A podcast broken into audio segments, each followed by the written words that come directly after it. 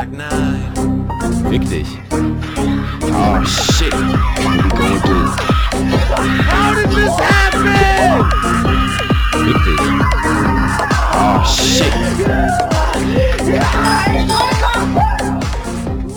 Softwarekatastrophen auf Campus Radio Karlsruhe.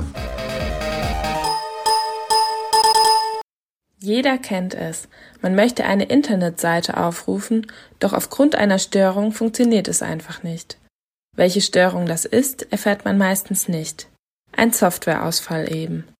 Doch wie können solche Ausfälle entstehen, wenn es doch so scheint, als ob mittlerweile alles computergesteuert abläuft?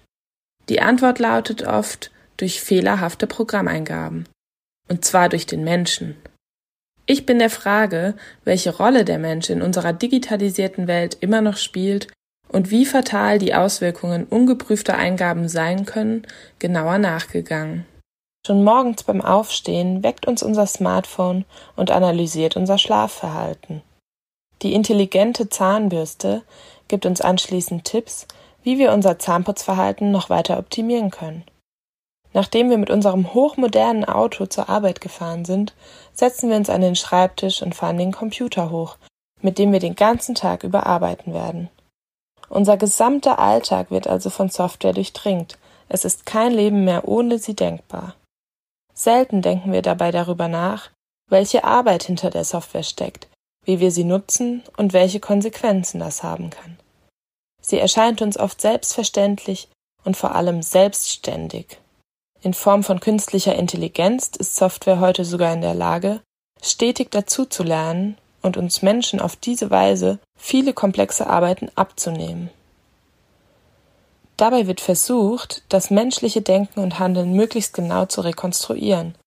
Es ist keine Frage mehr, dass künstliche Intelligenz eine Schlüsseltechnologie darstellt, die in der Zukunft weiter an Bedeutung gewinnen wird und bereits jetzt unverzichtbar ist. Das zeigt auch eine aktuelle Studie des Marktforschungsinstituts Research in Action, die in Auftrag von Intaxion durchgeführt wurde, einem Dienstleister für Rechenzentren. Nahezu alle befragten Finanzdienstleister in Deutschland, Österreich und der Schweiz gaben an, bereits mit künstlicher Intelligenz zu arbeiten oder dies zumindest zu testen.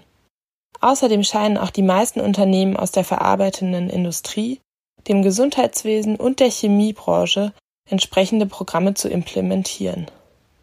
Die Software kommt dort in immer mehr Anwendungsfeldern zum Einsatz. Doch mit welchem Ziel? Intelligente Software wird zum Beispiel häufig dazu eingesetzt, betriebliche Abläufe effizienter zu gestalten, indem sie automatisiert werden. Dort, wo Software die Arbeit übernimmt, wird der Mensch nicht mehr gebraucht. Das könnte man zumindest auf den ersten Blick meinen.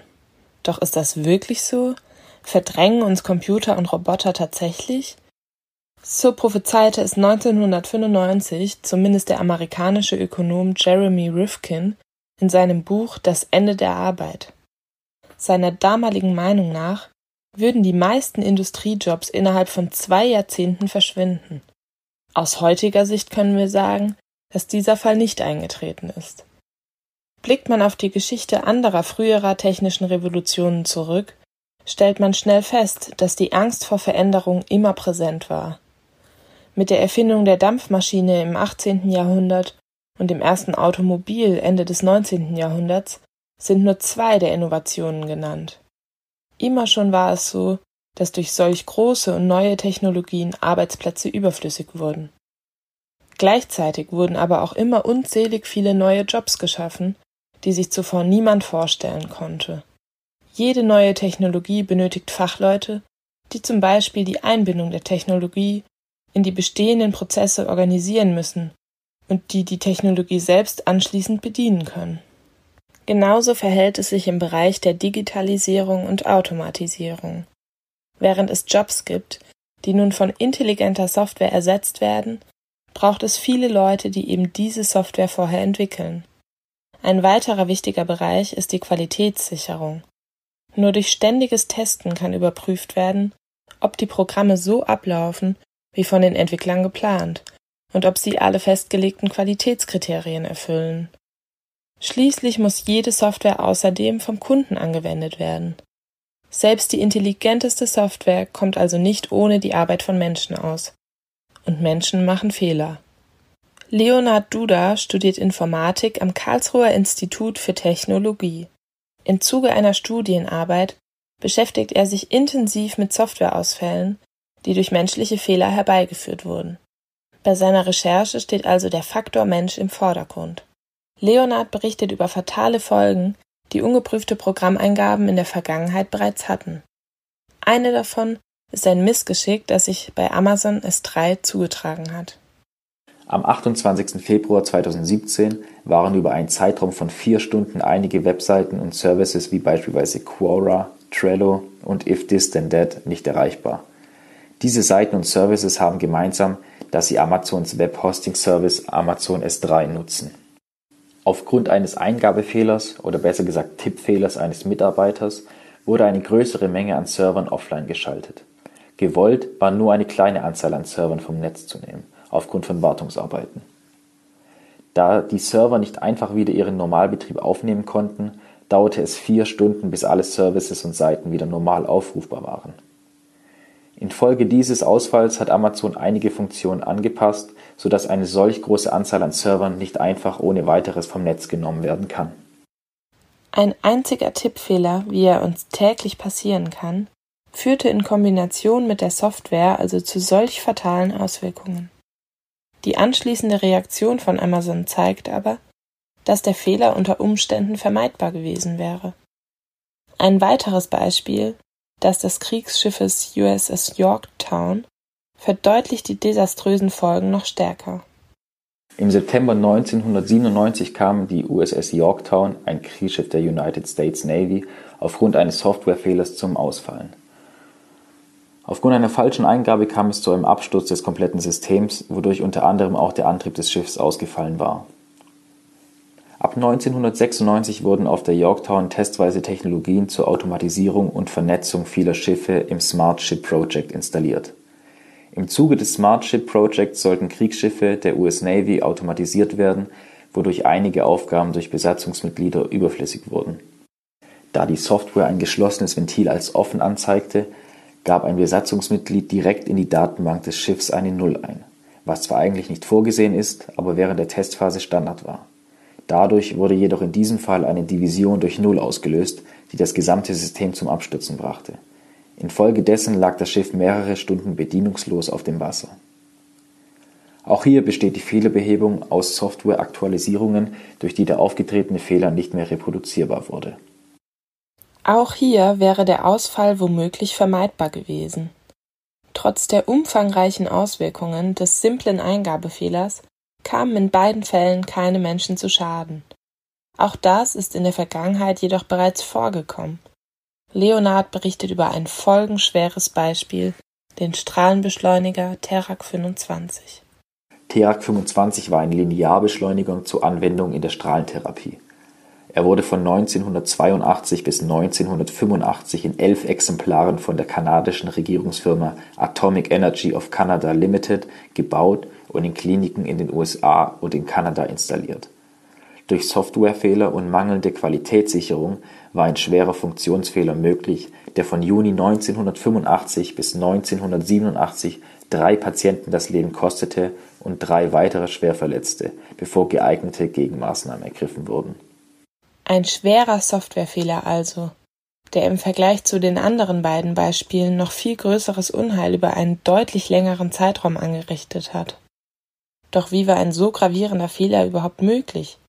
Unser IT-Experte Leonard erläutert die Hintergründe der Katastrophe und die Maßnahmen, die anschließend ergriffen wurden.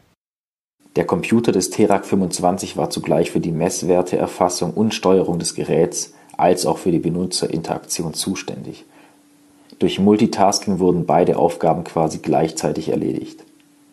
Das Kernproblem dabei war die korrekte Synchronisation der beiden Prozesse.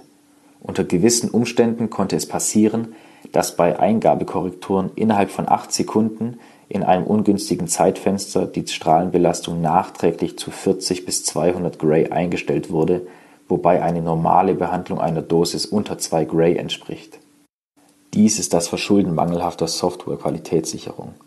Es wurde völlig ignoriert, dass auch die Software eines solchen Geräts fehlerhaft sein kann. Es wurden lediglich Hardwareausfälle getestet, hinzu kommt, dass die Software von nur einem einzelnen Entwickler geschrieben wurde. Und dies unter Verwendung vorhandener Teile eines ehemaligen Programmierers, der nicht mehr für die Firma tätig war. Dieser Entwickler war zugleich auch für die Tests zuständig. Infolge dieses Softwarefehlers kam es zu drei Toten sowie drei Schwerverletzten. Da es sich hierbei um einen der folgeschwersten Fehler in der Geschichte der Softwareentwicklung handelt, dient Terak 25 auch als ein oft studiertes Lehrbeispiel für Anforderungen an Softwarequalität. Die Fehlerbehebung fand durch umfassendere Softwaretests und strengere Qualitätsstandards an Software statt. Zu einem solchen Fehler sollte es nicht mehr kommen. Ganz offensichtlich ist eine gute Qualitätssicherung ein sehr wichtiger Faktor, der insbesondere im Gesundheitswesen, wenn es um Menschenleben geht, strengstens beachtet werden muss. Das schließt auch Leonard aus den Beispielen, wie er uns im Folgenden anschaulich verdeutlicht. Anhand dieser Beispiele kann man erkennen, wie wichtig die Qualitätssicherung von Software ist, als auch wie schwerwiegend die Folgen sein können. Auch wenn sich in den letzten Jahren sehr viel im Bereich der Softwarequalität getan hat und die heutigen Anforderungen deutlich strenger und die Standards viel höher sind als noch vor einigen Jahren, existieren weiterhin Bugs und Softwarefehler. Da wir jedoch in einem digitalen Zeitalter leben, ist Qualitätssicherung und ausreichendes Testen wichtiger denn je. Ein Defektniveau von 0,1% würde pro Jahr 20.000 fehlerhafte Medikamente und 300 versagende Herzschrittmacher bedeuten. Pro Woche 500 Fehler bei medizinischen Operationen. Pro Tag 16.000 verlorene Briefe bei der Post und 18 Flugzeugabstürze. Pro Stunde 22.000 nicht korrekte verbuchte Schecks. Diese Beispiele verdeutlichen die Wichtigkeit der Qualitätssicherung. Wenn uns diese Beispiele, die Leonard uns erläutert hat, eines auf jeden Fall deutlich machen, dann, dass Software und der Mensch nicht ohne einander können. Weder können wir noch auf Software in unserem Alltag verzichten, noch kann die Software ohne uns Menschen erfolgreich arbeiten. Anders als Rifkin es uns vor 25 Jahren prophezeite, scheinen wir nicht vor dem Ende der Arbeit zu stehen sondern ganz im Gegenteil. Während uns alte Arbeiten von komplexen Technologien abgenommen werden, scheinen wir noch am Anfang einer ganz neuen Form der Arbeit zu stehen, die Hand in Hand mit Computerprogrammen geht. Und diese Arbeit, ganz besonders im Bereich der Qualitätssicherung, muss stetig an den Puls der Zeit angepasst werden.